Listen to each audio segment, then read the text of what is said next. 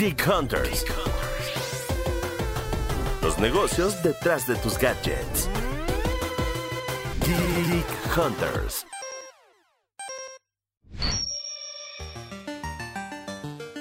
¿Qué tal mis queridos Geek Hunters? Bienvenidos a un episodio más de su podcast de tecnología. Yo espero su podcast preferido de tecnología. Mi nombre es Carlos Fernández de Lara, Head Digital Editorial de Expansión Publishing. Y como siempre ya las iré presentando, nada más antes de presentarlas, este, les quiero contar que esta semana tenemos un episodio. Manténles largos porque quienes nos han seguido desde que éramos 343, ahora Geek Hunters, bien se acordarán que en 343 teníamos una modalidad de café 343, ahora es café Geek Hunters. Y bueno, pues vamos a tener un invitadazo que la verdad es que ya lo estaremos presentando. Eh, nos va a contar un montón de cosas bien, bien interesantes. Pero, como les prometía, eh, me acompaña como cada semana en esta mesa de tecnología. Gaby, ¿cómo estás, Gaby? Muy bien, ¿y tú, Charlie? Muy bien. Hola, eh, de nuevo, queridos por escuchas, bienvenidos a una edición más de, de Geek Hunters. Y como bien decía Carlos, estamos de manteles largos y absolutos en este nuevo formato de Café Geek Hunters. Mi nombre es Gabriela Chávez, editora de tecnología de Grupo Expansión y como siempre es un placer estar en este, en este podcast, en esta cabina virtual. Ere, ¿andas por ahí también? Sí, por acá Erendira Reyes, reportera de tecnología de Grupo Expansión. Eh, y bueno, un gustazo. Eh, ahora yo, yo no había formado parte de ningún café 343 y obviamente ningún café Geek Hunter, pero pues qué maravilla inaugurarlos con alguien que es eh, que, que, yo sí ubico, igual él, él, no tanto, pero yo sí lo ubico, sí, sí he seguido algunos de sus videos, entonces es, es bastante padre poder convivir eh, pues de cerca con, con personajes de la tecnología en México. Carlos Bazán, como bien decía Eren, ya, ya nos lo está presentando, y la verdad es que si no lo conocen, vayan a checar, ahí está su canal, Carlos Bazán, es V.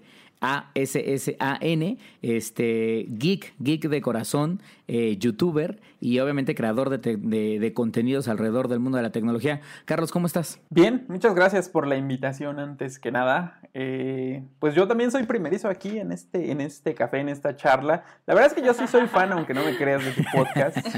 Eh, asiduo, pero aún doblemente me siento contento porque ahora sí me tocó invitación después de pedirte tantas veces. Ah, mira. por favor, invítame, invítame, yo quiero estar y mira, ya al fin me tocó. Pero gracias, gracias. Yo tengo que, los registros son diferentes, mi estimado, mi estimado Charlie, pero pues bueno, de todos modos agradecemos enormemente aquí eh, Gabs, Eren y yo que nos estés acompañando y quizás yo creo, digo, a, reserva de que Gaby y Eren tendrán sus propias preguntas. A mí lo que me gustaría preguntarte y que lo compartas un poco con la gente que nos escucha es, eh, pues ¿cómo, cómo llegaste a este mundo de la tecnología, de hacer videos de tecnología, que hoy, por cierto, no lo dije, pero su canal no es nada pequeño, ¿eh? eh Carlos, nada más en YouTube tiene 1.27, 1.27 millones de seguidores dentro del canal, perdón, este, y además tiene una fuerte presencia en diferentes redes sociales, creo que todavía no está en TikTok, pero ahí está en Instagram, está en Twitter, compartiendo muchos de sus análisis y opiniones alrededor de los gadgets que van saliendo, pero cuentan, eh, y memes, evidentemente, porque para eso son las redes sociales. Eh, es Twitter. Pues nada más con, con esos números ya estamos más de manteles largos nosotros contigo en este podcast. Gracias. Totalmente. Y cuéntanos, ¿cómo, ¿cómo llegaste a esto? O sea, ¿cómo surge esta necesidad? ¿Cuándo empezaste? ¿Desde hace cuánto tiempo le estás talachando a esto? Sí, ya tiene un rato, ¿eh? Sinceramente, sí. No, no voy a decir que, oh, me empecé hace un año y creció todo mágicamente. No, la verdad es que empezó esto como un, como un hobby realmente. Era algo que hacía como muy en mis ratos libres pero como que fue evolucionando. Yo creo que así de iniciar, así de mi primer video que grabé, yo creo que ya tendrá unos siete años, pero pues obviamente no subía tan recurrente como ahora. O sea, pasaba un mes, dos meses, y realmente lo hice nada más por como ayudar, como colaborar, porque había como muchos tutoriales de cosas que quería hacer en mi, en mi primer Android. Eh, y, y, estaban todos en inglés, ¿no? Afortunadamente, pues tenía la opción como, pues les entendía, ¿no? Y obviamente, pues todo ese asunto. Eh, y dije, no, pues a mí me hubiera gustado que encontrar un video, un tutorial que me explicara lo que yo quería saber, pero fácil, que, que, se viera bien y que pudiera ser entendible como para cualquiera. Desde ahí como que empezó mi interés y fue lo que me motivó como a compartir. Eh, eran más tutoriales realmente con, con, lo que empecé, que sí ya tiene un rato, pero más bien fue por ese asunto. Yo nunca lo vi como... Es mera, yo ni siquiera sabía que pagaba YouTube, o sea, ya tiene un rato. yo empecé eh, genuinamente porque quería compartir mi, mi, contenido en YouTube. Claro. Oye, y al principio, eh, eh, vaya, más allá de, responder estas dudas que tú, tú, tenías o tú decías, bueno, quiero algo, algo que, que, a lo mejor yo quisiera buscar o quisiera responder y demás, este, ¿por qué tutoriales de esta manera como, como los, los empezaste y cómo fue que dirigiste tu, tu contenido a lo que es, a lo que es hoy, ¿no? Más allá de, de esta primera duda. Pues la verdad es que el contenido ha evolucionado así, pero de manera gigantesca, porque es completamente distinto a lo que comencé a subir, pero tutoriales porque en esto de, del mundo Android, y yo me considero más como usuario de Android, a pesar de tener este, o sea, utilizar los iPhones y todo eso, yo sigo en, en Android. Como que había muchas modificaciones en ese instante, ya sea de personalización, de performance y demás, pero era como estarle moviendo cosas. Siempre ha sido como un poquito como mi naturaleza por lo que estudié y demás, de estar como moviendo a ver hasta dónde puedo llevar las cosas. Y es lo que me motivaba, así de, a ver, si se puede hacer más, voy a, voy a intentar hacer más. Entonces, como de ahí empecé a mover todo ese asunto y compartir cosas que se podían hacer, pero que, de nuevo, no había como algún tipo de contenido tutorial que te pudiera explicar como claramente, sobre todo si no sabías del tema, era como súper complicado y eran modificaciones como que podías destruir tu teléfono casi de que no prendiera, ¿no? Entonces era como muy arriesgado hacerlo, pero por eso me gustaba así de, no, mira, yo les voy a explicar para que lo pueda hacer paso a paso y, les quede bien padre y no se les muera su teléfono. Un poco, un poco Charlie te adelantaba como esta parte de, de la multiplataforma en, en redes sociales, o sea, no nada más estar pues haciendo eh, tutoriales en, YouTube, sino que también estás en otras redes sociales. ¿Cómo ha sido este cambio también de contenido? O sea, ¿cómo has tenido que curar los, los temas y curar e incluso la forma en cómo te estás comunicando en cada una de las redes sociales para justo mantener pues esta cercanía con la audiencia? Pues sí ha sido complicado. Desde lo primero y más importante, creo que mi paso más difícil y de evolucionar con los mismos contenidos fue aparecer en cámara, cosa que yo aborrecía completamente eh, y no me gustaba. Yo era así más bien como una, como una entidad, más bien porque no sabía quién era. Si eres, un, si eres un galanazo, hijo, eres un galanazo, ¿de qué estás hablando? Pues mira, no te lo voy a negar tampoco, pero en su momento no me gustaba salir, entonces era como complicado, pero pues literal tuve así como unos detalles que siempre he tratado de que mis videos visualmente sean muy atractivos y por ahí empecé con que se estaban robando mis videos y obviamente al nadie conocerme o quien grabara los videos pues decían, ah, pues, pues no, o sea, este video es de este canal o, o lo suben en cualquier lado y pues no tenía como, pues no me reconocían, pues era, era un don nadie del internet. o sea, a pesar de que tenía así como, empezaba a tener suscriptores, me acuerdo mucho así que me emocioné cuando, que hasta grabé un video especial de, ah, llegamos a los. 4000 seguidores, así, muchas gracias a todos, ¿no? Hice un video así porque yo estaba muy emocionado, ¿no? Llegué a los 50 mil y pues estaba enloquecido, pero al final de cuentas nadie, nadie me conocía ni demás, entonces esa fue como la transición a mi parecer más grande de, de aparecer en cámara y después ya de más que usar como una marca, eh, como utilizar, empezar a utilizar mi nombre para lo mismo, de que pudieran ubicar pues quién hacía los contenidos, ¿no? Era, es complicado el tema, de, de, repente fue muy complicado para mí hacer como ese salto, pero así más o menos creo que ha sido la evolución más grande, al menos, de poder seguir generando contenido y que sobre todo se sienta también identificado el público a que, ah, pues mira, es, es él quien lo hace, él es quien nos comparte y no una entidad desconocida. Claro, que no, que no solo se vean tus manitas agarrando eh, los equipos y todo eso. Que por cierto, déjenme decirles, quienes no han tenido la oportunidad, digo, vayan a echarle una suscripción al canal de Carlos, pero la verdad es que creo que dentro de, dentro de México, eh, y esto no lo digo porque nos estás acompañando en Geek Hunters, mi estimado, sino porque me toca ver. Gracias, gracias. Carlos tiene uno de los niveles, de los mejores niveles de producción en términos de, de, de análisis de gadgets. Yo te diría, la producción y la calidad de imagen que pone detrás de los análisis que hace a los teléfonos está súper cuidada en términos de iluminación, de cómo se ven. La verdad es que creo que pones un montón de trabajo en eso y, y, se ve. O sea, creo que un reflejo de, si bien yo, por ejemplo, Charlie, podría hacer una reseña muy escueta agarrando el celular y pues ahí, como Dios me da a entender con la cámara de mi teléfono, siento que obviamente tus videos ya están en un nivel obviamente mucho más profesionalizado y creo también es algo de lo que agradece un poco, un poco la audiencia. Entonces, kudos a eso.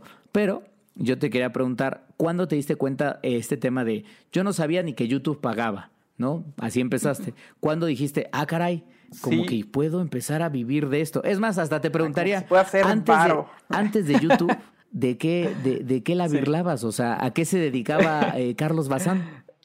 Fíjate que es un comentario, pues sí, recurrente y que de repente hasta es como, eh, como, como algo de ataque, ¿no? Porque te dicen, ah, es que tú nada más grabas videos para YouTube. Y así, ¿cómo que nada más grabo? O sea, deberías de conocer la cantidad de trabajo que hay detrás de un video de cinco minutos, ¿no?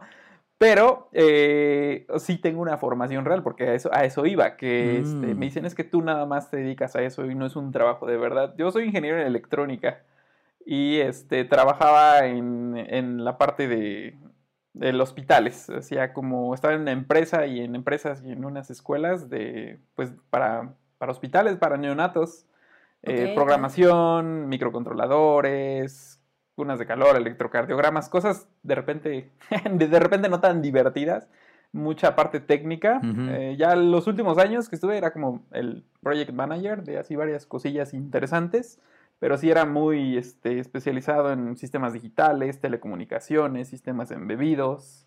Este, sí terminé mi escuelita, por supuesto. no, no nada más grabo videos para YouTube. O sea, sí, sí hacía otra cosa. Y de hecho, uno de los pasos también más grandes fue eso. Como dejar mi trabajo, Claro. por decirlo así, real, como para dedicarme al 100%. Créeme que fue un paso y una decisión que me tomó meses, meses hacer. ¿Cómo fue esa decisión? Digo, justo eh, un un poco retomando la pregunta de Charlie de en qué momento te diste cuenta que se podía vivir de esto, que, que YouTube pagaba, pero ¿cómo fue ese proceso de decisión de dejarlo todo ya por YouTube Sí, nada más? pues, pues la verdad es que sí te puedo decir sinceramente, pues es que sí fue con un poco de miedo, porque al final de cuentas estás en un trabajo donde recibes, eh, bueno o malo, un pago quincenal, mensual, y sabes que, Claro. ah, en, entre comillas, es seguro, ¿no? Tú sabes, dices, bueno, trabaje o no trabaje, me enferme o no me enferme, me van a estar pagando. Y dar ese paso como que sí fue algo que estuve pensando en verdad durante muchos meses que decía, ya lo voy a hacer, ya lo voy a hacer, ya lo voy a hacer, pero pasaba otra cosa, ¿no?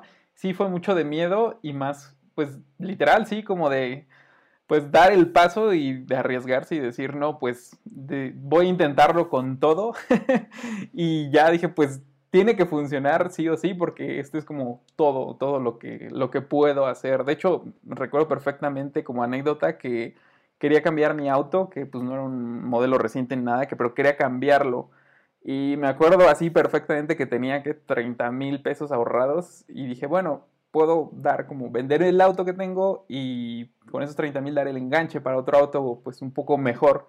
Pero dije, el auto solamente va a generar este como gasto, ¿no? Y dije, pero este, si compro una cámara, pues puede que pueda generar algo de dinero. Entonces, con todo el dolor de mi corazón y, y con toda mi esperanza, ese dinero lo utilicé para comprar mi primer cámara, que la sigo utilizando, de hecho, y mi primer, dos lentes, bueno, el lente que venía con la cámara y el lente. Y fue así, sí fue algo como, pues sí fuerte, como un paso fuerte en, en Claro. la vida, porque pues, pues eran como mis ahorros, de hecho, que tenías en ese instante. Claro. Entonces, por ahí fue ese, ese, esos han sido como pasos que se me quedan, se te quedan, no son cosas que, que pasan, que son decisiones que tomas y que pues no se te van a olvidar, porque dije, bueno, creo que fue una buena decisión a final de cuentas, a pesar de que yo ni siquiera sabía utilizar la cámara, pero dije, esta, después de mu- mucho research en YouTube, por cierto, dije, creo que esta es la que podría ser la cámara adecuada. Y bueno, y a partir de, de que, bueno, dices, ya voy a dedicarme a esto, eh, ¿cuál fue el proceso? Porque finalmente eh, no solamente es hacer videos y que YouTube te pague, o sea, tienes que tener como también eh, este PR incluso con marcas, este PR incluso con eventos, tener que estar manejando una agenda que muchas veces no es tan fácil o que, o, que no tienes incluso la formación para hacer ese tipo de cosas eh, en cuanto a, a- a y demás. ¿Cómo, ¿Cómo fue el proceso? ¿En qué te apoyaste? O sea, ¿qué tuviste que hacer para justo pues seguir manteniendo tu canal y que tuviera también como esta esencia que, que mantiene eh, pues como tal el canal? Pues me apoyé mucho en mi esposa, obviamente, porque si no yo hubiera mandado al cuerno a muchos eh, RPs en ese entonces, porque mis habilidades eran lunes, este, nulas. Y pues yo como que le comentaba, no, si es que esto y no, lo odio, no, no me gusta, este, como esta parte del trabajo, ¿no? Ah, paciencia, dice, "No, pues, paciencia. no, pues no, no lo manejes así porque pues quizás no es la mejor manera. Yo, yo siempre o sea, he sido como un poco de carácter difícil, pero ahí como que ella, o sea, platicando iba ali- alivianando ahí con la parte del, del equipo, ¿no? Así de, yo, yo no sé, yo la verdad es que era muy malo para esto de relacionarme con, con la gente y creo que es, un, es una cosa que sí me ha dado mucho el trabajo, este trabajo, de poder ya este, relacionarme de manera pues hasta cierto punto efectiva, porque a mí no me gustaba, no me gustaba nada, nada, nada. Cuando empecé, Ya me ves, acuerdo, ya ves, de hecho ya tuve ves. problemillas ahí con dos marcas por, por esto, por esto mismo, que no, no sabía cómo relacionarme y yo siempre he sido como mucho de, eh, los resultados son en base a tu esfuerzo, ¿no? Y como que yo me esforzaba mucho y del otro lado como que no había mucha cooperación y pues yo me, enojaba, ¿no? Así, ¿por qué esta persona no hace su trabajo? ¿Por qué esto? ¿Por qué lo otro? Entonces era, sí fue un choque muy difícil. Eso no tiene tanto, relativamente como dos años y medio que empecé con la parte de relaciones públicas y completar esta agenda que dicen que tienes que ir a eventos, tienes que cumplir, tienes que hablar con gente. Sí me costó bastante, sinceramente. O sea, creo que he logrado hasta cierto punto posicionarme bien, pero sí fue una de las partes creo que más difíciles de este trabajo. Oye, y, y a ver, yo creo que hay uno de los temas que además es muy, muy recurrente a, a- a nosotros, eh, si bien aquí el equipo de tecnología que está aquí en Geek Hunters, Gaby, Eren, Mon no está porque pues la atoraron en el trabajo, no pudo, no, no pudo estar presente el día de hoy, pero bueno, creo que a todos nosotros nos ha tocado un poquito vivir, yo creo que lo que tú vives constantemente, y por cierto, sigan a Carlos en Instagram porque no saben la cantidad de paquetes que le llegan todos los días. A ese- ven sus historias. de, desinfecto, "Ya eh, me los desinfecto". Ya me llegó otro paquete y otro paquete y otro paquete y obviamente cada uno de esos paquetes son gadgets y gadgets y gadgets, pero a lo que voy es que creo que a todos nosotros nos ha tocado tarde o temprano escribir una reseña, nosotros quizás las escribimos más que hacerlas, pero escribimos una reseña, tú obviamente eh, las, las armas para, para tu canal y tus plataformas, pero siempre, invariablemente cuando yo veo que nosotros publicamos una reseña o hacemos algún análisis de algún contenido de esto es lo que pensamos como eh, y lo pongo entre comillas si quieres, expertos de tecnología, este, no falta el usuario que dice, sí, pero es lo que opinas porque te pagaron, te pagaron, claramente que te pagaron. Apple te paga, ¿verdad? Apple te paga. Carlos. O Google te paga, o Samsung te paga. Siempre pasa eso. Entonces, preguntarte a ti, ¿cómo lidias un poco con eso? O sea, ¿cómo mantienes obviamente la veracidad de tu canal, este, en donde sí marcas esta línea entre la marca me puede invitar y me puede mandar el teléfono que quiera, pero yo, Carlos Bazán, voy a seguir opinando si está bien o no, o qué haces? O sea, ¿terminas tú invirtiendo en los equipos? ¿Cómo manejas esa situación?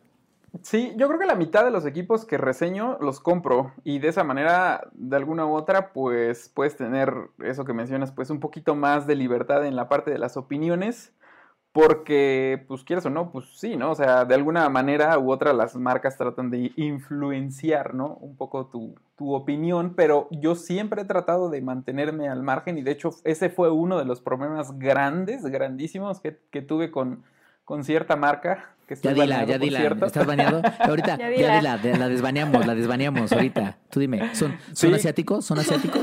Son, son asiáticos, como Sí, siempre. son sí, sí, ¿Son de, son de celulares? ¿Son de celulares? son de celulares. Uy. Uy, pues no hay muchos, ¿eh? O sea, por ahí hay un par de No, nombres. con, con estos de, con estos amigos de ZTE que me mandaron un equipo que salió, haz de cuenta, hoy me lo mandaron y saqué la reseña por decir, hoy no, bueno, por decir. Ajá. Pero ese equipo había salido hace un año en Estados Unidos. O sea, pero literalmente así decías, como launching date, así 14 meses atrás. Y dije, pues como que no está padre, ¿no? Que, que, pues tanto tiempo y nada más le pongas otro nombre y tengas specs de hace un año y quieras estar compitiendo a un precio, pues ni siquiera era barato, ¿no? Y yo hice la reseña bien, o sea, buenas tomas, o sea, pueden ver el video, ahí sigue, por cierto. y quedó el video ahí, pero este, pues mi opinión al final, y de hecho, pues sí, como una opinión, pues contundente, así de, bueno, o sea, este es el teléfono, está bien, pero mi opinión es que, pues, yo no te lo recomendaría porque hay más opciones, porque es un teléfono que se salió hace 14 meses y quizás hasta de la misma marca, mejor podrías ir por este y por este y por este. Entonces, es un teléfono que un diseño muy antiguo, bla, bla, bla, o sea, pues comentarios que obviamente, pues, no era por Reales. hate, ¿no? Así de, ah, no vayas y no lo compres, ¿no? Sino simplemente mi opinión de, pues yo no te lo puedo recomendar porque yo no te recomendaría comprarte un teléfono de hace más de un año, ¿no? Y entonces lo dije, y pasaron unos días y tómala, pues la, la religiosa llamada, ¿no? De, oye, ¿qué pasó con...? él? Porque, pues, hasta cierto punto sí fue un poco... Pues un poco fuerte con los comentarios, pero no tirándole a, a hate, ¿no? Nada más. Pues es que no, Claro. o sea, no te lo puedo recomendar, no es un buen teléfono. Y ya, y no, pues de ahí se, se- una llamada como de una hora, correos y demás, y Totalmente. sí, no, no, no. Bueno, pero, pero era algo real lo que estabas diciendo. O O sea, sea, te ajá, o sea, mandaron era el, algo el real. teléfono 14 meses después. Sí, o sea, sí, sí. pues sí que. Y pues la verdad es que me sorprendió mucho el comentario porque de hecho hasta como colgando la, la llamada así de, ah, pues bueno, pero pues muchas gracias, ¿eh? Entonces, ah, pues sí, y ya por ahí vi así, después de unos meses vi un evento, ¿no? Y me mandó un mensaje, me dijo, oye, ¿sí vas a venir al evento? Y yo, ¿cuál evento? y ya así de otro igual, le pregunté, oye, que te llegó un evento? Sí, invitación al evento. Y ya nada más por ahí, todavía en mi incredulidad le mandé un mensaje al representante y dije, oye, creo que se te olvidó mandarme la invitación. Y te, y, y te dejó Ya, en leído. o sea, Sí, me dejó en pues sí, visto nada clásico, más. clásico. Sí, ya, ya ni siquiera me contestó. No. Me, me recuerda, me recuerda esa portada que armamos en el equipo de tecnología hace un par de años sobre cierto operador virtual este, que Ah, nos, dio, claro. nos dio acceso, literal, nos dio acceso a toda la plantilla, el director general, el de finanzas, la de mercadotecnia, recursos humanos. Uh. Creo que hasta la gente que se dedicaba a llevar la parte de servicios de la luz, el agua, los baños, ahí a No todos inventes. No, entrevistamos. todo mundo, toda la Ok. Y pues ya la decidimos publicar y pues la verdad es que la portada, el análisis periodístico que hicimos fue pues lo que era real, ¿no? A la empresa no le estaba yendo como ellos prometían que les iba a ir y pues teníamos que decir eso y pues nos llegó una llamada en donde Y- todavía se me olvida, no se me olvida, que me dicen, oye Carlos, es que ya vimos la portada y le digo, ¿qué pasó? Me dice, no, pues es que no era lo que esperábamos. Y le dije, ah, cabrón. ¿Y tú qué? Pues, ¿qué esperaban? O sea, les, yo incluso les dije, ¿hay algo mal, algo que quieran cambiar, algún dato que no haya salido bien, que yo me haya equivocado? No, no, no. Los datos y todo eso está perfecto, pero es que nosotros esperábamos que iba a tener otro tono. Entonces yo dije, no, pues hermanos, o sea, yo creo que ahí es donde a veces las marcas tienden a confundir que nosotros, tú como creador de contenido y nosotros como periodistas, pues estamos obligados a contar lo que es y lo que diga el dato o lo que diga la experiencia, este, pues porque si no nos sale más, más riesgoso quedar mal con los lectores. Aunque queridos lectores o escuchas, yo sé que ustedes a veces, por más que lo intentamos hacer bien, nos van a seguir diciendo que somos unos vendidotes. Obviamente, sí. Y- Luego fu- fuera bueno, ¿no? Que de veras nos pagaran todo y así Sí, las cantidades imagínate. que ellos dicen y, y así yo, yo lo compré de mi bolsillo casi, casi. y- así es, que Gaby en su casa tiene 15 pantallas de Samsung o que Eren, Eren tiene más o menos así como, como 7 computadoras de Apple o que yo tengo un closet lleno de iPhones. Ojalá fuera así, ojalá fuera así, pero, pero no lo es. Exacto, ¿no? No, no lo es, no lo es. No, queridos sí, sí, es terrible este, este asunto. Y sí, pues ya como que a partir de esa vez ya cambió un poquito mi... Es cuando empiezas como a crecer y yo creo que te das cuenta así de la misión y la visión de la empresa, ¿no? Que te das cuenta realmente cuáles son los valores hasta de los mismos representantes. Como dije, o sea, si me están baneando por decir esto y ni siquiera lo hice como de mala fe, pues la verdad es que tampoco me interesa trabajar con ellos. O sea, si así va a ser, que me estén como limitando, cuestionando mis opiniones, pues entonces la verdad es que tampoco me interesa colaborar con ellos. Y ya lo que hago es, te digo, me da cierta libertad yo comprar mucho los equipos y así de esa manera, pues yo poder una emiti- emitir una opinión. Así, si me llegaran, cosa que no ha pasado, afortunadamente, bueno, con otros sí, pero esa es otra historia. así de, oye, pero es que pues, sí, y luego, o sea, pero es que colaboramos, pues sí, pero yo lo compré, ¿no? o sea, ¿por qué quieres que limite mi, mi experiencia, sobre todo compartiéndolo con la audiencia? Y es que no sé por qué lo ven así, ¿no? Como si estuviéramos atacando, sino realmente estás compartiendo la experiencia que yo no le puedo decir a alguien, ve y compra este gadget que está súper padre en absolutamente todas las características y esto mejor compra y no te vas a arrepentir.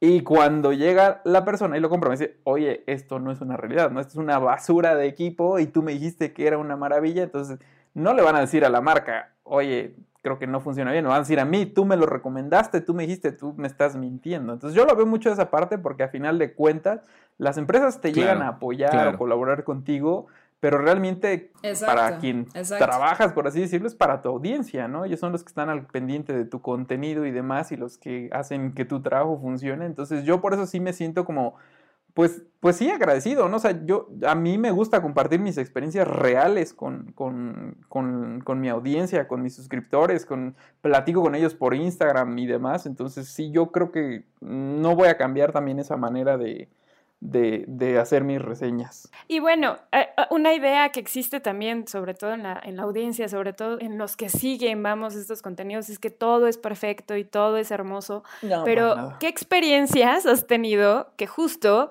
pues no han sido hermosas y más bien han sido tragos amargos que también vi- vienen en esta industria? Eh, pues eso, que me banearon. Otro que, que me, que me este, maltrataron casi casi en un evento al que fui, que me desperté a las 4 de la mañana para llegar a su evento. Me hicieron esperarme hasta el final. eh, no cumplieron con muchas cosas de la... Y, o sea, ni siquiera algo como pagado, eh, o sea, que me estuvieran patrocinando algo, algo así, no. O sea, me trataron así súper mal, yo me sentí súper mal, así cuestionando mi propio trabajo de creo que estoy haciendo las cosas mal porque si esta, si esta marca me trata así, pues supongo que no lo estoy haciendo tan bien. Pero, ajá, son ese tipo de cosas que, sí, sí me han pasado como, pues no tan padres. Sobre todo cuando vas, te digo, iniciando esa parte de relaciones públicas, que, híjole, cómo es complicada. Creo que es la parte más complicada, en verdad, de, del trabajo. O sea, sí, sí cuesta grabar los videos, pero a final de cuentas es algo que, pues, tú haces y tú sabes cómo hacer. Pero ya estar relacionándose con otras personas que de repente, pues no. Esto no, no es con todos los representantes, no vayan a echarme hate de, ay, pues todos le caen mal. No, no, no, hay gente muy buena en la ya no lo vamos a invitar. Pero sí, luego hay, ajá, hay personajes en la industria que dices, Dios mío, ¿por qué, ¿por qué me mandaron a este?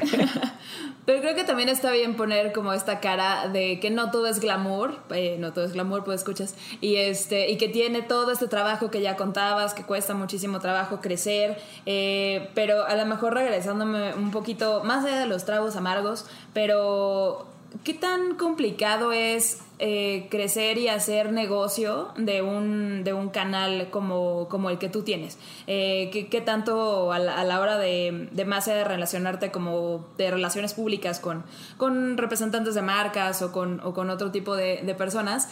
¿Cómo es la relación a la hora de, de hacer negocio, tanto con YouTube, que también creo que eso es una, una gran pregunta que tiene, que tiene la audiencia, como con agencias de, como de managers de YouTubers y, y de influencers y demás? Ahí, ¿cómo es el rollo? Porque creo que es un poquito diferente. Pues sí, o sea, al final de cuentas YouTube, en teoría, o sea, y muy general, pues es más sencillo, ¿no? Tú grabas tus videos, eres constante, subes contenido atractivo, por así decirlo, y pues cada mes con mes pues te van pagando, ¿no? Y así de alguna u otra manera, pues este, vas generar algún- generando algún tipo de ingreso. Sí es complicado cuando inicias porque obviamente no puedes vivir definitivamente de los ingresos que te da YouTube porque pues son como mínimos y de hecho pues se toman más bien como una como una como un extra nada más porque así vivir vivir de todos los ingresos de YouTube que dices nada más voy a vivir de este ingreso es complicado sí creo que sí se debe tienes como que diversificar la parte de los ingresos de bueno este es el canal de, de YouTube quizás podría intentar monetizar mi Instagram eh, con algún tipo de promoción algún tipo de intercambio pero sí creo que para llegar a cierto punto de poder ya vivir, creo que sí necesitas al menos sobrepasar, híjole, no sé, unas 3, 4, bueno, unas 3 millones de vistas mensuales que puedas generar para, para comenzar a vivir ya nada más de YouTube. Pero pues sí es, sí es un número pues de repente un poco complicado, sobre todo cuando Claro, vas totalmente. iniciando. Oye, Carlos, y, y digo, una de las cosas que también yo creo que, que- que está bueno tener y contar contigo para desmitificar es esto que mencionabas al principio, ¿no? Y creo que lo has, lo has respondido ahora con, con el tema que le decías a Gaby, pero quizás para ahondar y que la gente entienda un poco, cuando la gente ve a youtubers, no solo como tú, incluso youtubers evidentemente mucho más grandes, porque lo recuerdo cuando hicimos la portada de, de youtubers en expansión, en donde nos tocó platicar con, con Luisito, con Yuya, con Kimberly Loaiza, con los polinesios.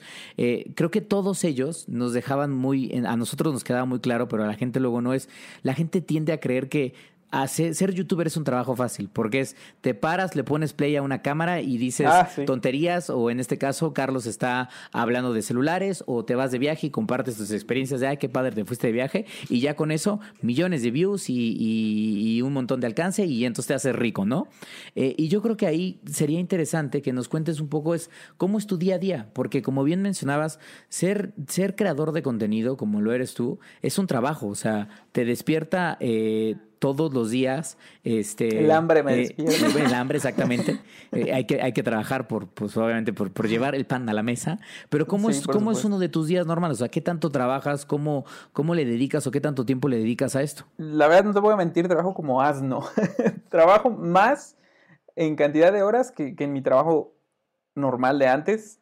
Eh, sí lo tomé realmente como un trabajo así verdadero, como casi casi de oficina, por lo mismo te digo como lo que hacía antes.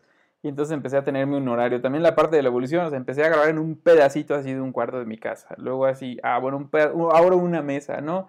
Ahora pues ya agarré un cuarto dedicado, ¿no? Donde tenía mi compu y igual una mesa y empecé. Y luego renté una pequeña oficina, estuve un rato en la oficina, luego llegó una persona que me ayudaba, o sea, contraté una persona y se fue, se fue dando así más, más, más, pero obviamente pues eh, al comenzar a intentar vivir de esto, pues traté de darle más seriedad y por decir, yo llego aquí, o sea, pero puntual a las nueve y media de la mañana aquí al estudio.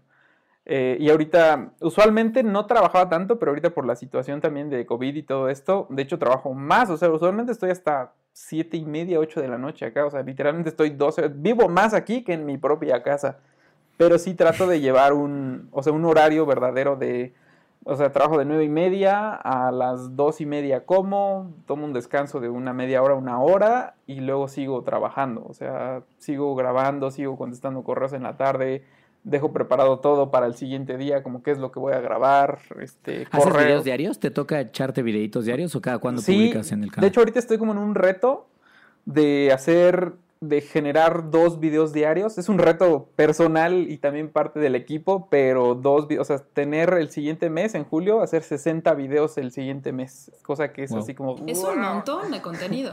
Es demasiado contenido. Ahorita estamos llevando al menos, creo que 10 videos semanales, eso sí. Este, yo creo que de 8 a 10. Y nos platicabas, por ejemplo, lo acabas de mencionar, ya no solo es Carlos Bazán solito, o sea, hoy y en alguna ocasión que me tocó estar contigo, eh, ya obviamente has invertido en tener un pequeño espacio de oficina, pero además ya tienes como esta visión de, de no solo estar en YouTube, sino de ser un poco más grande. Ahí cómo está eso, cuánta gente tienes o cómo estás trabajando ahí. Sí, eh, tengo que empecé en una oficina pequeña, ahorita ya, luego me mudé a otra más grande y luego ahorita tiene unos meses, apenas en enero, que tuve que contratar, bueno, rentar otra oficina porque pues ya entre que la, la parte de producción, al querer subir también la calidad de los videos, ocupa más espacio por, por el equipo, que el slider, que la otra cámara, que una luz que está gigantesca, por cierto.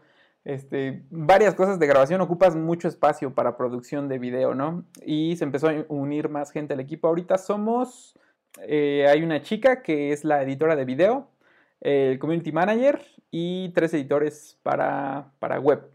Eh, y obviamente yo, somos seis personas las que, las que trabajamos en toda la parte del canal. Ah, pues En- seis personas. Ahora, un movimiento natural que tienen muchos youtubers o- o que veo que, que es una, una posición que toman es que justo ven toda esta parte de la producción y terminan justo poniendo productoras y trabajando para, para otros youtubers, o sea, para que no solamente eh, la productora genere el contenido del canal del youtuber en cuestión, sino que empiezan a crear alianzas con otros para que justo lo que solicita YouTube, la calidad, lo que están solicitando incluso las audiencias, el manejo de redes sociales, o sea, toda esta parte extra del trabajo de solamente grabar videos, eh, toda la producción que implica, eh, ya lo conocen, entonces ya de, de conociéndolo, pues es más fácil ayudar a otros. Eh, ¿Has pensado en ayudar a otros? ¿Has trabajado con este tipo de agencias? Un poquito saber también como toda la chamba extra que hay eh, en torno a que no solamente son, son los videos, sino que todo este conocimiento pues lo pueden incluso utilizar para crear empresas propias. Sí, lo, que pasa es que yo lo veo no tanto como, y creo que es, mm, de repente está como un poco como vicio ahorita, ¿no? Que todos los, pues la gente joven o la gente que inicia quiere ser como, ah, quiero ser youtuber y, ajá, y sentarme en mi casa o salir a la calle, grabar con mi celular, subir el video y, y ya, ¿no? Y que va a tener vistas. Yo lo estoy viendo más como, pues también como ya una parte de un medio un poquito más, este, hasta cierto punto serio por la parte editorial. Claro. Digo, no estamos al nivel obviamente de ustedes con sus hermosas notas, pero estamos como haciendo nuestros pininos también para reforzar la parte editorial en web.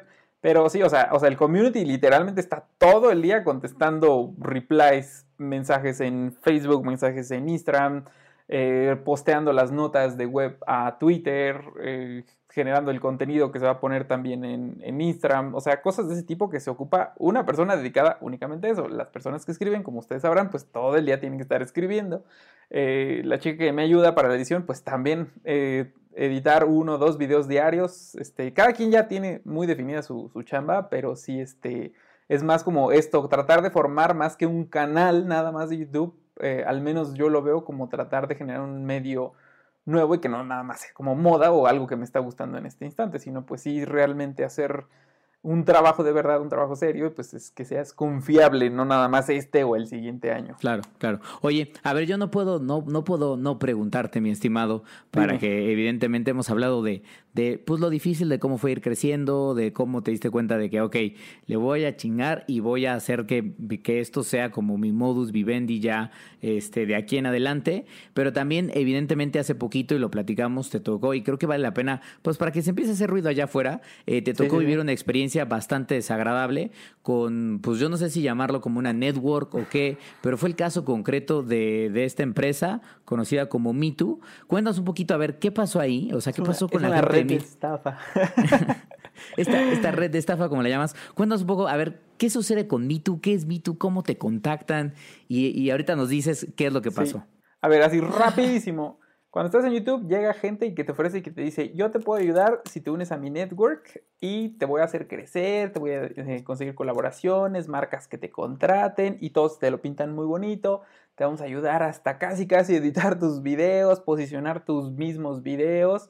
Y pues tú dices, órale, pues sí está padre, ¿no? Le entro. Pero pues obviamente nada de eso es gratis. Y lo que hace la network es que te dice, bueno, yo se supone que te debo de ayudar en esto, pero yo te voy a cobrar un porcentaje, ¿no? Si tú ganas 10 dólares al mes, yo me voy a quedar con 3 o con 2 dólares, y ahí depende qué tanto te dejes, y, y, te quitan ese porcentaje por se supone el trabajo que ellos hacen, cosa que obviamente es nulo en cualquier network, por eso yo no les recomiendo que se unan a ninguna, si es que alguien está planeando hacerlo, no lo hagan, quédense con la monetización de AdSense, funciona de una manera todavía más efectiva, puntual y sin, y sin terceros sobre todo.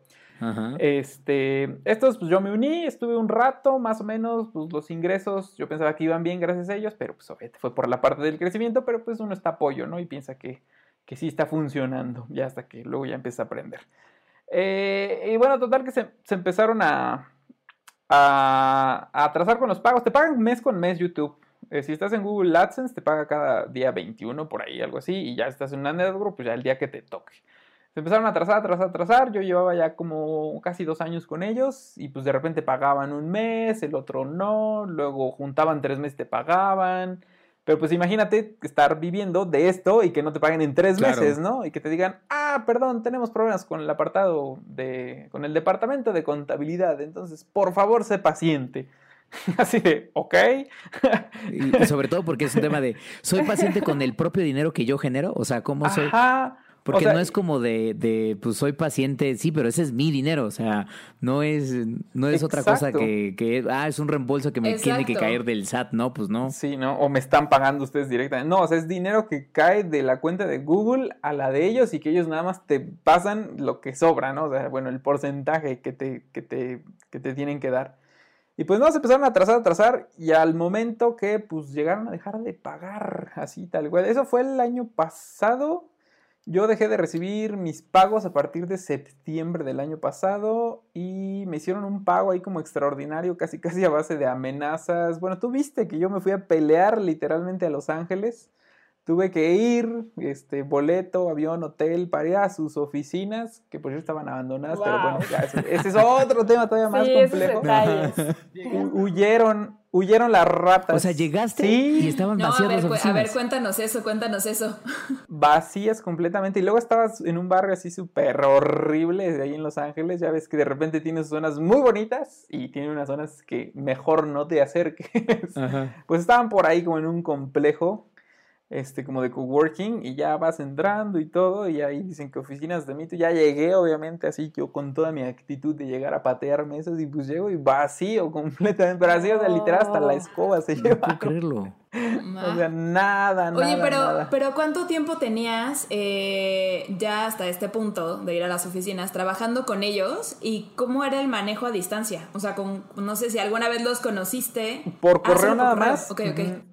Sí, y lo malo es eso, o sea, que te contestaban cuando querían, tenías como que meter un ticket, o sea, se fue, es que la, la verdad es que, o sea, fue en septiembre y yo terminé yendo como a finales de enero, mediados de enero, algo así. No, sí, finales, pero, o sea, la onda es que fui no porque dices, bueno, es que apenas pasaron tres, cuatro meses, no, o sea, es que el problema ya venía, te digo, desde antes, que atrasaban y atrasaban y atrasaban los pagos y cada vez era más raro el asunto, o sea, eso de que, ¿cómo no vas a pagar si a ti ya te pagaron? O sea, ¿qué le estás haciendo a mi dinero, no? Tú nada más me lo tienes como que pasar de vuelta y estás atado como por un contrato que firmas y bueno, es un tema mega hiper complicado. Y este, y ya tengo que, yo logré así después de eso, o sea, mira, o sea, yo fui, mira, ya grabé este video, o sea, si no me pagas, yo voy a soltar, ¿no?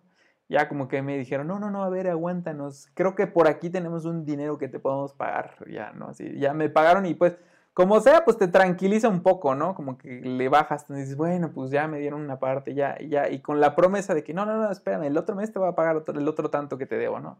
Digo, eso obviamente no pasó, nada más me dieron un pago de los, porque hasta hicieron su plan de pagos de, no, mira, te vamos a pagar así tal mes, tal día, este, va a ser así, pero no te preocupes, te vamos a pagar, ¿no? Y pues no, nada más llegó un pago como para tranquilizarme y que no, este, es un tema tan complejo que ya está como una demanda estaba viendo allá con un abogado de Estados Unidos, porque Claro. el tema es tan grande que como están en Estados Unidos no puedes demandarlos desde acá, es algo muy complejo. Oye, y a la fecha, Carlos, ¿te deben a ti nada más? ¿O eres tú y, y otros tantos afectados? ¿Cuánto, cuánto te quedaron debiendo estos cuates? No, pues bastantísimo, sí, sí, bastante, o sea, sí se juntó lo de los meses y en YouTube, pues más que sabido que en diciembre los pagos son pues más grandes por los anunciantes que logras obtener. La gente ve más tiempo YouTube, hay más comerciales y demás, entonces el, el ingreso pues sí se llega a incrementar, pues no sé, de repente casi al doble de lo que ganas, si ganas por decir 10 mil pesos al mes que te paguen 20 mil, ¿no? Algo así. Este, y no, pues ya entre investigando y entre. Yo sí subí un video, ahí está en mi canal. Vayan a ver si quieren enterarse del chisme, de cómo estuvo.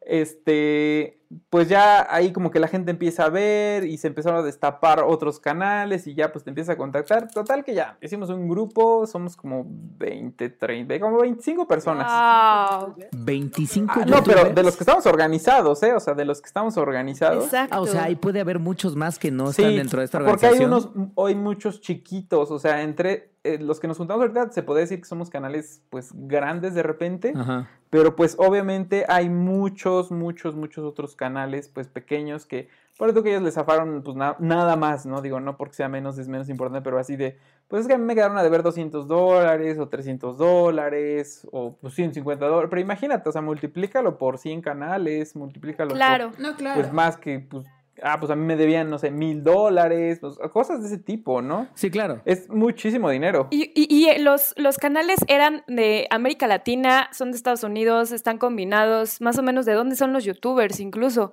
De América Latina la mayoría, porque de hecho, inclusive, o sea, es tal cual la estafa que este, es como que bloquearon sus redes en Twitter. Si buscas así como Me Too de, de acá de México, Latinoamérica, pusieron candado a su cuenta. Su página de Facebook, como la, la pusieron que solamente se pudiera ver en Estados Unidos o, o no en México. Si tú te metes a buscar en Facebook Me Too, no aparece así como, o si picas en un link anterior que hayas recibido, eh, te sale el típico de este contenido no está disponible. Pero si cambias tu IP, así que estás en otro lado, sí te muestra el contenido. Entonces nada está así como para que aquí estafaron hasta donde pudieron y se, se desaparecieron. Pero de hecho está horrible porque en su cuenta de Instagram de Estados Unidos siguen poniendo memes, este, siguen subiendo contenido, hasta se ponen en live, en esto de la cuarentena, han hecho así un montón de lives en su cuenta y pues obviamente no dice nada. Sí, y, y veo que incluso siguen generando contenido porque tienen un canal Sí. de YouTube, ¿no?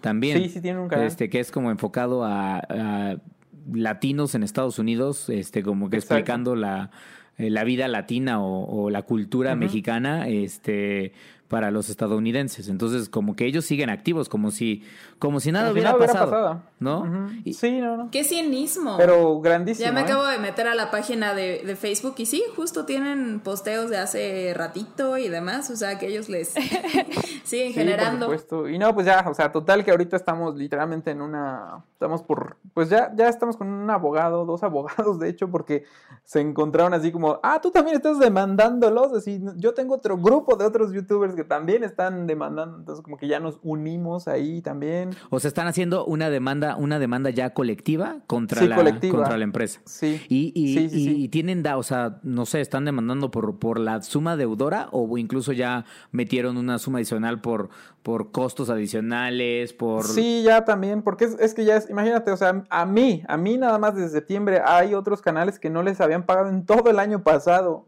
O sea, imagínate, hay así una cantidad en verdad enorme de dinero ahí que literal nada más se robaron, porque no era como que no se los pasaron, ese dinero, ese dinero lo, lo recibieron. Pero pues ya enterándonos de todo esto, pues es como un, un tipo, una persona que se dedica como a hacer empresas, a hacer esto mismo que hizo y luego las como que las vende o las declara en bancarrota. Y ya, y así, y hace otra. Ahorita se mudó a uno que se llama Latido Network. Ahora es eso. Y luego cínicamente las personas que estaban ahí se, te escriben, oye, eso, eh, escuchen esta, esto, esto, esta tontería que, que hicieron. Ajá. La persona que según te, te llevaba ahí, ahora nos escribió, pero es de cuenta que es el mismo, así que parece que lo va leyendo el diálogo. Ajá. Dice, oye, yo te quiero ayudar, obviamente, y demás. Entonces, si firmas de nuevo ahora con Latido Network, que no tiene nada que ver con MeToo, pero que los compraron directamente y te dicen que compraron solamente activos y no deudas. Ajá. Así de, güey, ¿en qué, en qué, en qué, en dónde pasa eso, no? ¿En qué lugar del mundo existe que compras algo, una empresa y no va con todo? Y bueno, es lo que dicen. No, aquí si me firmas de nuevo, este, entras en un plan de que te vamos a, o sea, si te deben mil dólares, cuando firmes te damos tus mil dólares y tu contrato entra por el 80%, por decir, o sea, ya de lo que te van a cobrar normal cada mes, de, de lo que según cobra una network, te vamos a quitar el 20%. Pero como te dimos mil dólares al inicio, te lo vamos a dividir y te vamos a quitar ese porcentaje con cada mes hasta que nos pagues de nuevo esos mil dólares. Ah, o sea, que, que además, además, o- ojalá, bye. yo diría, ojalá, por ejemplo, a gente como Carlos le debieran mil dólares, porque dices, bueno, pues ya medio que, Ah. medio que lo, lo dejas pasar, pero no, queridos, pues escuchas aquí, la verdad es que eh, sin meternos en un tema de, de, de lana, porque luego, luego pega eso, pero no estamos hablando de mil dólares, o sea, estamos No, no, hablando no. probablemente de cientos de miles de dólares. Sí, sí, sí. De dólares. Sí, no, muchísimo. O sea, haz de cuenta que te roban y ya, o sea, tú, tú me robas, ¿no? Y luego llegas así unos meses después y dices, oye, pues ya sé que andas así súper mal, eh, que no tienes dinero, así que, pues, te, te presto tus mil dólares que te robé, pero me los vas ¡Qué pagando. nuevo". O sea, es lo que están haciendo, o sea, te robaron Déjame y volverte te a lo prestan para que se los todo pagues de vuelta. Ese es su maravilloso plan. Sí, o sea, imagínense. Y obviamente, o sea, si tu contrato es por el 80, como le estás pagando esos esos mil dólares, o sea, te bajan como al 60, algo así. Entonces, si, si estabas ganando 100 dólares al mes, ahora vas a recibir nada más este, 60. 60 dólares. O sea, es una reverenda así tontería que ¿en qué momento se les ocurrió que alguien iba a decir, ah, sí, por supuesto, déjate firmo otros dos años para que me vuelvas a hacer lo mismo? Eso es lo que, lo que yo quisiera saber, si realmente ahorita hay gente que sí les esté firmando y si les diga, bueno, está bien, está bien, vamos a ver si me robas otra vez. O sea, eso es lo, lo preocupante y por eso es importante hablar de Sí, esto. exacto. Es, es preocupante porque, mira, afortunadamente, pues yo digo, bueno, estoy en posibilidad de no hacer eso, pero yo me imagino que si no tuviera otra fuente de ingresos y si alguien me dijera, bueno, te vamos a dar lo que te debemos y luego no lo pagas, pues yo creo que hasta cierto punto, pues hasta lo tomas, ¿no? O sea, que si no, no tienes como nada Claro. de dinero. Sí, ahí yo creo que, como bien dice Carlos, se agarran de la necesidad de otros generadores de contenido que dicen, pues es que si no, es muy parecido a lo que pasa con las empresas que no te pagan la liquidación completa y te dicen, mira, yo sé que a ti te tocan 100 pesos, pero pues ahorita andamos un poco cortos. Te doy te doy 50 pesos y pues ya estás, no, pero a mí me tocan 100, no, 50. Digo, si no quieres, pues ya nos, nos vamos, nos vemos en la corte, nos demandamos y pues si tú tienes otro trabajo ya de entrada, dices, ah, ¿cómo no? Nos vemos en la corte y aunque dure el juicio cinco años, pues probablemente lo ganas y demandas a la empresa y te quedas con tu dinero. Pero si eres un trabajador que le urge la plata porque no tiene ni siquiera con qué comer, Sí. pues dice, pues sabes qué, me llevo, me llevo esos 50 pesos porque pues necesito vivir, ¿no? Entonces yo creo que eso mismo está pasando, pero en el, en el universo de, de creadores de contenidos digitales. Ahora, hoy ya tú estás 100% independiente, Carlos, ya, ya digamos que Sí, ya, ya. tú manejas y controlas absolutamente todo. Sí, y es que Google es lo más pues, fiable, o sea, te digo que uno no sabe y como te prometen tanto realmente y siempre pasa eso de que te venden porque este problema fue, ya tiene, que empezó hace como dos años yo creo con el canal este de Luisito Comunica, porque él le pasó lo mismo, pero pues obviamente al tener un nombre y tanto peso, sí le pagaron y lo, lo dejaron ir, ¿no? Como para que ya no hablara mal. De, de hecho, en el video que subió hasta pues como que ni los menciona.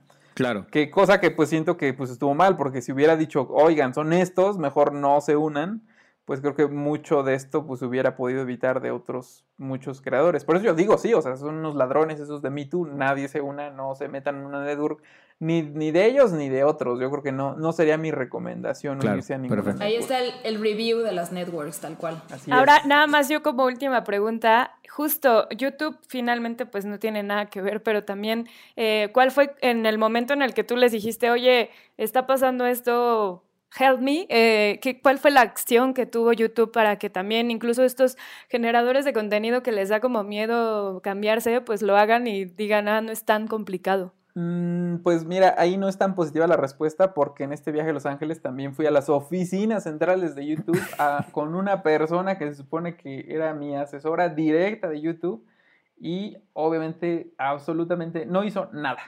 o sea, me dijo, no podemos ver esto porque hay un contrato firmado y obviamente también es, pues son intereses propiamente monetarios de, pues es que Me Too, lo que hacen las networks es que compran lotes de anuncios grandes para ponerlos en los canales como más relevantes.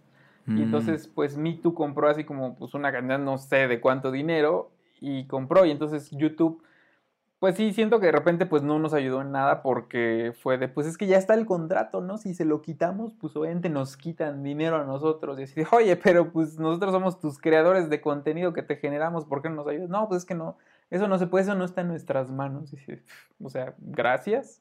No, no, no, no me ayudó en nada, o sea, ir inclusive a las oficinas directas ahí de, de este, que por cierto hasta subí apenas mi fotito ahí, no sé si viste Charlie, ahí muy contento. Sí, la vi.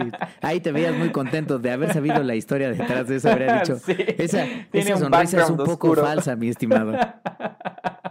Es que apenas habían llegado ahí, o sea, todavía no había tenido entrevista. Ah, ok, no, pues con razón. todavía con iba razón. esperanzado con que, y ya, estoy en YouTube aparte. Claro, digamos, ayudar". entonces de ellos lo que sí te dijeron es, ok, ya los pagos ya no se los vamos a hacer a ellos, ya es, es te los vamos a hacer directamente a ti, porque es tu, No, no, no, eso tú lo tienes que hacer, ¿eh? No, eso tú lo haces aquí desde, desde tu tu... computadorcita, sí, tú, tú haces eso. Sí, no, ellos la verdad es que sí, entre su famosísimo robot de algoritmo es todo más complicado de repente, tú lo tienes que hacer todo. Yo la verdad es que así como, ni inclusive teniendo así como una relación tan cercana, pudiendo ir a las oficinas de YouTube, no, no recibí como ningún tipo de apoyo. Ya lo único que hice, bueno, pues ya me logré desvincular ahí como pude y pasarme a este, pues ya libre para que pues ya nada más el sistema pues me pague como de manera automática. Pero sí es, es complicado la parte eso de las automatizaciones que tienen, de que pues nunca puedes hablar como con un humano realmente de, de la situación. Porque si te lo, se lo- te lo platican, ¿no? Pues luego, luego, ¿no? Dices, pues si esto es una estafa, ¿no? A ver, déjame ver qué está sucediendo.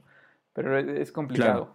Pues, pues ahí tiene por escuchar. La verdad es que eh, eh, eh, Charlie muy bien por a- a- hacer como el hincapié de, yo creo que hoy en día, y eso lo veía hace poquito, de que cuando le preguntan a los nuevos jóvenes qué quieren ser de grandes, eh, pues todo mundo está diciendo ser youtuber y una vez más ser youtuber, y creo que eso es parte de este programa, ser youtuber no nada más es ponerme frente a mi celular o frente a mi cámara o frente a mi computadora y darle rec al, al video y empezar a hablar de lo que de lo que quiero compartir, ¿no? O sea, hay un montón de cosas que van atrás, que forman parte de temas de negocios, de contratos, de chamba, que un poquito del hecho de que, de que, de que Charlie nos acompañe hoy, es darlo un poquito a conocer para que también se den cuenta de que en efecto es un, es un trabajo que hace, hace pues 10 años no existía eh, al menos no de este nivel de maneras, y que pues hacia adelante se ve que puede ser un trabajo para muchas personas que si lo logran hacer pueden evidentemente empezar a construir eh, no solo una economía para ellos, sino como bien lo platica ahora Carlos,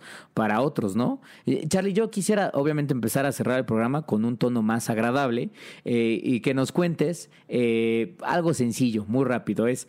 eh, de, de todos estos siete años que nos platicaste que te empezaste a dedicar a generar contenido en YouTube y después en otras plataformas sociales, ¿cuál ha sido la experiencia así la más, la más chingona que digas, no manches, qué buena decisión tomé, aunque tenía un montón de miedo, este, por lo que quieras, no me arrepiento hoy absolutamente nada.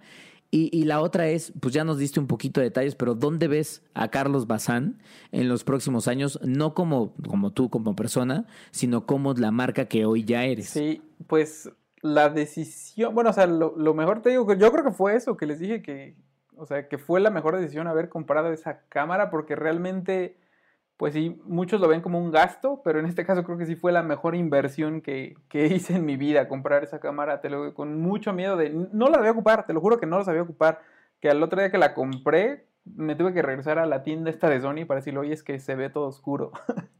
y así de, ah, es que tienes que mover el obturador.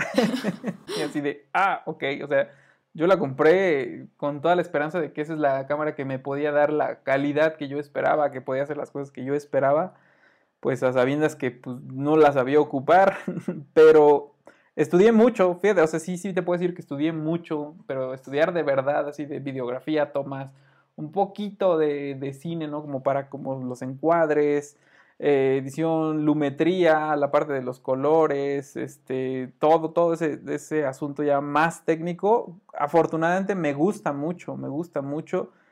Eh, ahorita voy a tratar de hacer una mejora todavía en la calidad visual grabando con un perfil logarítmico que, que, que puedes hacer con esas cámaras, cosas que ya son un poquito o mucho más técnicas es como, como ese tipo de cosas que me apasionan demasiado. Es, es ese paso o esa decisión que di de dedicarme a esto, siempre me gusta, amo mi trabajo. La verdad es que puedo estar aquí las 12 horas como les platicaba, pero amo mi trabajo. No, no habría otro trabajo que en el que pudiera hacer todo esto si claro, no me gustara tanto. Claro, perfecto. Claro, y hacia adelante, ¿cómo te ves como marca? Pues yo espero hacerlo como un medio, así una marca completa que de repente pues ya este, pues que no tenga que trabajar 12 horas al día, ¿verdad? Quizás mi plan es trabajar, no sé, menos. Creo que ese Claro, es como sí. mi plan más a mediano plazo porque siento que sí de repente excedo mucho las, las horas de trabajo y por más que trato de dividir como pues cosas de mi casa con el trabajo siempre así como que el domingo, no, pues que ya te llevaste el iPad, que ya te llevaste la lap, ¿no? Y pues te pones a trabajar, por más que quiero, también es como adictivo, pero yo sé que pues también no es sano como hacerlo tanto, ¿no? Entonces como a futuro creo que personalmente quiero trabajar menos, quizás generar la misma cantidad de contenido, pero al menos yo hacer menos cosas y sí ser como una marca un poco con más presencia, este, al menos en las notas con expansión. Vamos a competir. Ge- Geek Hunters es la puerta de Bien, entrada para, para todo lo demás. Sí, no, no, no es competencia, ¿no? Creo que siempre la audiencia, afortunadamente, y es lo que siempre le digo a los que van iniciando, esto no es una competencia, tú no estás compitiendo conmigo, la audiencia es demasiada, cada quien genera su contenido a un estilo y pues la, la gente puede ver una y otra cosa, o sea, es, es distinto. Totalmente de acuerdo. Pues, Eren, ¿algo más que le quieras preguntar al buen Carlos? Pues no, la verdad es que creo que lo único que tal vez me gustaría saber o, o- o como tal vez cerrar es eh, pues también qué- qué- de qué forma eh, generar contenidos y que este contenido termine siendo repetitivo y que siempre tengas muchas ganas de seguir generando contenido. Tal vez creo que esa es, esa es la última pregunta que te haría. Pues afortunadamente en este mundo, en este ámbito, ustedes saben de tech, pues hay cosas, pues como que lanzamientos del diario, o sea, siempre hay cosas que ver nuevas, siempre hay cosas como nuevas que aprender. Creo que algo que, ajá, que pasa mucho es que aprendes aquí todos los días. Ya ven, acabo de aprender que se puede hacer esta, esta, este stream en esta plataforma. Siempre hay como cosas que salen nuevas y se me hace como muy complicado hacer un contenido repetitivo, a mi parecer. Si, si bien utilizo como un formato para realizar mis videos, pero repetitivo mm, mm, lo veo, lo veo complicado. Y pues la onda es que pues sí te guste como genuinamente y que no digas, me voy a hacer youtuber y pues a ver qué sale, ¿no? O sea, creo que sí te debe de gustar bastante para poder hacerlo y como seguir innovando. Yo siempre trato de cambiar, de que sea mejor, de que, que no sea la misma toma, que no luzca aburrido. Pues sí, pues en general, eso siempre hay cosas nuevas que salen y la verdad es que no me aburro siempre estar, hasta estar cambiando de teléfono cada semana es como una experiencia nueva para mí que te hace estar como evaluando, pensando, este tiene esto malo, este tiene esto bueno, esto me gusta, ahora salió este, quizás va a ir así la tendencia, estás viendo cosas nuevas todos, todos, todos los días. Lo pueden checar en mis historias, que ahí voy abriendo cajas todos los días. Eso es verdad, ¿eh? puedo, puedo constatar que es completamente, completamente cierto, este, y yo creo que debe ser una locura porque a mí no me toca cambiar tanto de celular para hacer pruebas, eh, pero cada vez que lo hago digo, me da una flojera enorme volver a descargar las aplicaciones que tengo que tener para para realmente probarlo. Es, es, es doloroso. Pero bueno, a ti te toca hacerlo casi a diario. Carlos, la verdad es que te agradecemos enormemente que nos hayas acompañado en este primer Café Geek Hunters. No se podría, yo creo que haber estrenado mejor. Algo más que le quieras decir a la gente, ¿dónde te pueden seguir? Obviamente Carlos Bazán en YouTube, pero ¿cómo te encuentran en Instagram o en Twitter? En todos lados me encuentran así como arroba Carlos Bazán. Menos, ¿sabes qué? En TikTok, eso que decías al inicio, me, alguien me suplantó todo por no abrir la cuenta y por estar en negación de yo no voy a abrir esa cosa. Eh, precisamente hoy, hoy en la mañana no les miento, me mandó un mensaje un, un, este, un cuate por, por Instagram así de, oye, ¿cómo no que no tenías este TikTok? Y yo, ¿qué? Y, y me robaron la cuenta. O sea, ya hay un Carlos Bazán con mi foto. ¿Con aparte. tu foto? ¿Estás utilizando tu Sí. foto? No puede Sí, ser. o sea, pero no tiene videos ni nada, pero pues ya está la cuenta ahí y obviamente pues yo no la hice. Pero bueno, a eso, a eso se expone. No, bueno. No sé, a- ya le mandé mensaje acosadora. de, En, en una de esas puede Cierra ser, esta cuenta. puede ser la misma gente de Me Too que está trabajando y decir, no, al rato se la voy a vender a Carlos en, en 100 mil dólares. Le voy a vender A lo mejor son los de ZTE y están diciendo, no, aquí vamos a hablar bien de nuestros productos. Avalado por Carlos Bazán. Este, bueno, en todos lados me encuentran como arroba Carlos Bazán. Bueno, ¿sabes qué? En Twitter igual es arroba Carlos-Bazán. Porque el Carlos Bazán lo tiene una cuenta que tiene como cinco años que no pone un tweet y que tiene un tweet solamente. Sí, híjole, perder, perder Así las cuentas antes. Pues ya saben. Carlos-Bazán en Twitter, Carlos Bazán en En Instagram, todos los otros y en todos los lugares, también en YouTube, en TikTok no, ahí no sabemos quién es. Ahí no, es un, quién sabe, todavía no. es un Ahí Exactamente, ahí no lo sigan hasta que podamos recuperar esa cuenta. Y pues. Ahí reporten. Exactamente. Por favor. Y ojalá que, ojalá que sea la primera vez que, que nos acompañas en este Geek Hunters. Acá el equipo de expansión del lado periodístico seguramente le va a estar dando ojo a esto que está pasando con, con la network de MeToo, porque más allá de, de la anécdota que nos cuentas, en efecto, pues ahí se ve que hay un- una situación turbia que vale muchísimo la pena investigar, porque pues al final del día, como creadores de contenido, ustedes trabajan, le dedican su tiempo y le dan su dinero, y pues que llegue alguien más, un tercero, y de cierta manera se los apañe, pues no solo es injusto, sino que es evidentemente un fraude. Entonces, pues pendientes, ahí estaremos de qué es lo que está pasando, también para que nos mantengas bien, bien informados. Y pues de nuevo, Carlos, un, un agradecimiento que nos hayas acompañado y pues nos estamos escuchando, yo espero muy pronto en otro Geek Hunters. No, sí, pues muchas gracias de vuelta. Aquí ya, ya, con- ya conocí a Eren, a Chap, ya. Aquí ya platicaremos y nos seguiremos respectivamente en Instagram para, para vernos por ahí. Exactamente. Claro que sí. Pero pues de nuevo, gracias, mil gracias. La verdad es que a mí sí me gusta mucho esto de los podcasts. Ahí cuando gusten, yo he querido hacer el mío, pero pues nomás no me da tiempo. ya es demasiado. Bueno. Pero mil gracias, nos estamos viendo, cuídense, cuídense. Claro. Perfecto, muy bien. Pues chicas, nos vamos, nos escuchamos la próxima semana. La próxima. Nos vemos. Bye. Hasta la próxima Perfecto. semana. Bye. Gracias por escuchas, ya saben, hashtag Geek Hunters. Nos vemos. Geek Hunters. Los negocios detrás de tus gadgets. Geek Hunters.